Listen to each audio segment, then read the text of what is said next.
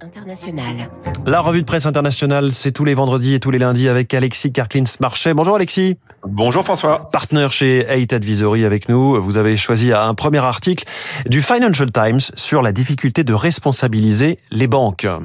Oui, c'est un article qui constate que malgré toutes les crises bancaires que, nous avons connues au cours des dernières décennies, malgré toutes les mesures prises, malgré les lois, malgré les régulations, nous ne sommes toujours pas parvenus à éviter les défaillances et les fautes de gestion bancaire, comme viennent de le montrer la faillite de la Silicon Valley Bank ou les difficultés du Crédit Suisse. Alors Brooke Masters, qui est journaliste au Financial Times, rappelle pourtant que dans les heures qui ont suivi l'annonce de la fusion avec UBS, les dirigeants du Crédit Suisse ont envoyé un mail aux équipes pour les informer que les bonus et les augmentations seraient maintenus. Quant à la Silicon Valley Bank, Greg Baker, l'ex-PDG, lui avait vendu près de 30 millions de dollars d'actions au cours des deux dernières années, dont un paquet de presque 4 millions de dollars quelques jours avant sa faillite. Alors il en fallait pas plus hein, pour que le débat sur la responsabilité, en anglais on parle de accountability, des dirigeants de, de banques soit relancé. Joe Biden, mais aussi des membres du Congrès, ont ainsi immédiatement affirmé que personne n'est au-dessus des lois et qu'il faudrait sans doute une nouvelle législation pour encadrer encore davantage les bonus ou les ventes d'actions de dirigeants dont les banques connaissent des difficultés. Alors seulement, voilà François, ça semble un peu plus facile à dire qu'à faire, car après la crise financière de 2008, les politiques comme les régulateurs avaient promis d'encadrer les rémunérations trop incitatives afin d'éviter que ceux qui gèrent les établissements financiers prennent des risques inconsidérés. Ça avait notamment conduit au Dodd-Frank Act de 2010 à l'époque de Barack Obama, mais les turbulences récentes aux États-Unis et en Suisse montrent que ça n'était pas suffisant. Alors que faire? Eh bien, les autorités américaines, mais aussi britanniques, continuent de réfléchir. Certains souhaiteraient être beaucoup plus sévères en matière pénale, mais en pratique, il s'avère généralement très difficile de démontrer que tel ou tel dirigeant a pris des mauvaises décisions ou est directement à l'origine des faillites. François, si on regarde les problèmes récents, c'est plutôt la remontée rapide des taux d'intérêt et le changement de politique monétaire qui explique au moins en partie mmh. les difficultés de certaines banques. Alors, malgré toute la rhétorique volontariste des politiques et des régulateurs, j'ai envie de dire que la capacité capacité à rechercher la responsabilité des banquiers demeure une démarche complexe. En effet, Alexis, deuxième article, votre deuxième choix, c'est le Washington Post qui évoque la visite du Premier ministre japonais Fumio Kishida en Ukraine. Oui, François, une visite peut en cacher une autre. Cette semaine, le monde entier a observé, a commenté la visite du président chinois Xi Jinping à, Moscou. Mais le déplacement du dirigeant de la deuxième puissance économique mondiale a un peu occulté la tournée diplomatique au même moment du dirigeant de la troisième puissance économique mondiale, en l'occurrence le premier ministre japonais Fumio Kishida. Kishida a d'abord rencontré le premier ministre indien Narendra Modi mardi dernier, un partenaire très évident, très important en Asie, pardon, mais c'est bien la visite surprise à Kiev et la rencontre du président Zelensky, alors que Xi rencontrait au même moment Poutine au Kremlin, qui a retenu l'attention.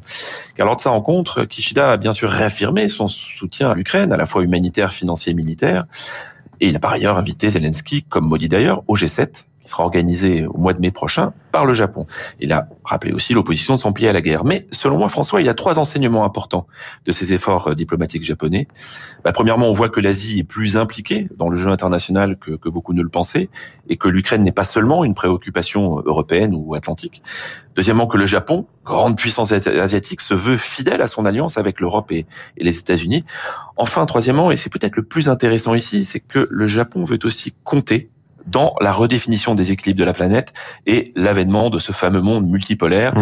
avec une rivalité entre les deux grandes puissances économiques d'Asie qui s'affirment. Alors la décision de M. Kishida de se rendre à Kiev au même moment que Xi était à Moscou n'était évidemment pas une coïncidence.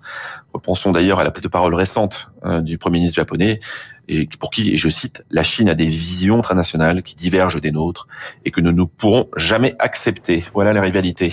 Euh, dernier article, dernier choix, Alexis, euh, vient du, du, télé, du Daily Telegraph et il porte sur une étude sur ce que révèle l'analyse de l'ADN de Beethoven. Et oui, le Télégraphe reprend un, un article qui a fait beaucoup parler de la revue Current Biology, qui raconte les découvertes étonnantes d'une équipe de scientifiques internationaux. À partir de plusieurs mèches de cheveux de, Beethoven, les scientifiques ont, ont, réalisé un séquençage du génome de celui qui fut l'un des plus grands compositeurs de l'histoire de la musique, disparu en 1827 à l'âge de 56 ans. Alors que révèle l'analyse de l'ADN de Beethoven? Eh bien, elle confirme qu'un événement extra-conjugal s'est bien produit dans la lignée paternelle, autrement dit que le compositeur n'était pas un Beethoven légitime, même si les experts affirment qu'il est impossible de dire à quelle génération la rupture s'est produite. Bon, c'est pas vraiment une surprise, François, parce que l'on sait que la paternité de Ludwig Beethoven a, a suscité l'intrigue déjà de son vivant, surtout que le compositeur lui-même avait entretenu le mystère dans ses écrits. Certains affirment même qu'il aurait pu être le fils illégitime d'un des rois de Prusse. L'équipe de scientifiques a également découvert que le compositeur avait une prédisposition génétique aux maladies du foie, qu'il avait été infecté par l'hépatite B, ce qui combiné à une consommation d'alcool importante pourrait expliquer sa mort mmh. causée par une cirrhose. En revanche, en revanche, les chercheurs n'ont a priori pas trouvé d'explication génétique à la perte d'audition dont le compositeur a souffert dans la seconde partie de sa vie, ce qui ne l'a pas empêché de composer des chefs-d'œuvre.